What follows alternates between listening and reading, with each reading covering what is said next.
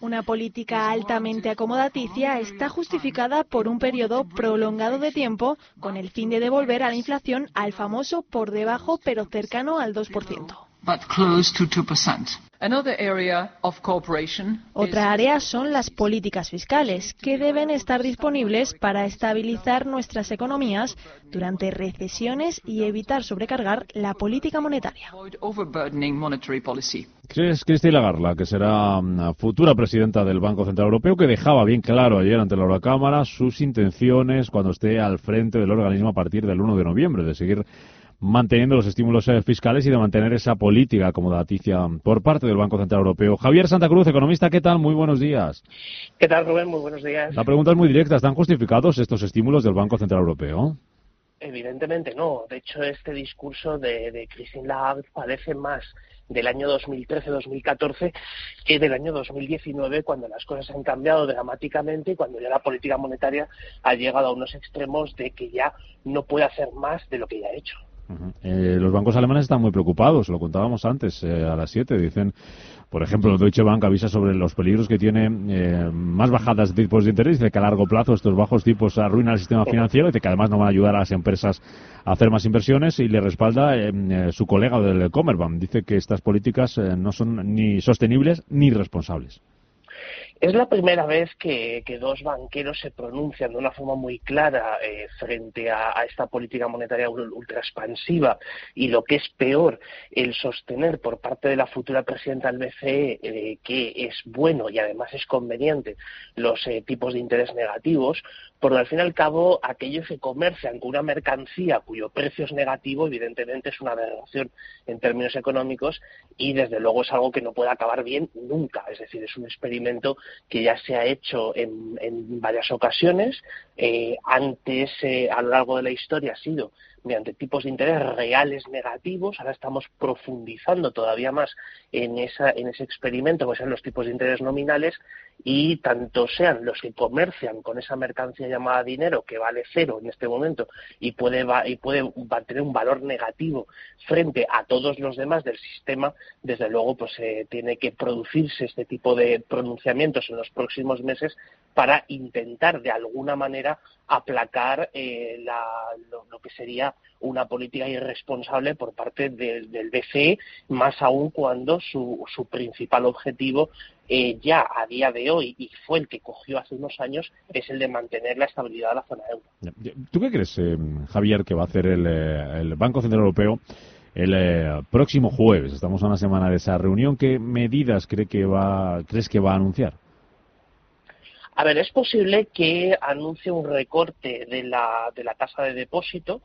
Eh, es una de las medidas que ya están descontadas por parte del mercado y es muy probable que lo haga, habida cuenta de que en la anterior reunión del Consejo de Gobierno el, todavía presidente Draghi pues eh, puso pues todas las cartas encima de la mesa en ese, en ese aspecto. Espero que no lo haga con el tipo de interés oficial, sería dar un paso eh, bastante significativo hacia pues lo que hacia el objetivo que quiere la, nueva presidenta. Pero en cualquier caso eh, se tomen unas medidas u otras. La realidad es que eh, el mercado monetario y por ende todo el sistema financiero está completamente adulterado, es decir, no sabemos ni lo que cuesta el dinero, ni cómo se va a devolver, ni en qué va a acabar eh, todo el programa, pues que pueda, se pueda poner otra vez en marcha de compras de, bonos públicos y privados, y eso es la mayor incertidumbre que tenemos encima de la mesa. Si a eso ya le añadimos que tanto por parte de Draghi como por parte de, la señora Lagarde eh, vuelven a hablar de los estímulos fiscales, pues evidentemente nos podemos echar a temblar. Es decir, estamos eh, ante un escenario muy preocupante y creo que esta, esta preocupación que tenemos muchos economistas tiene que, tiene que contarse a la opinión pública porque estamos cometiendo exactamente los mismos errores, exactamente los mismos errores de políticas monetarias y fiscales que los que cometió eh, Japón hace 30 años y que ha venido cometiendo desde entonces. Mm, em, hablando de preocupación, ¿te preocuparía ver a un miembro de Podemos al frente de la CNMV?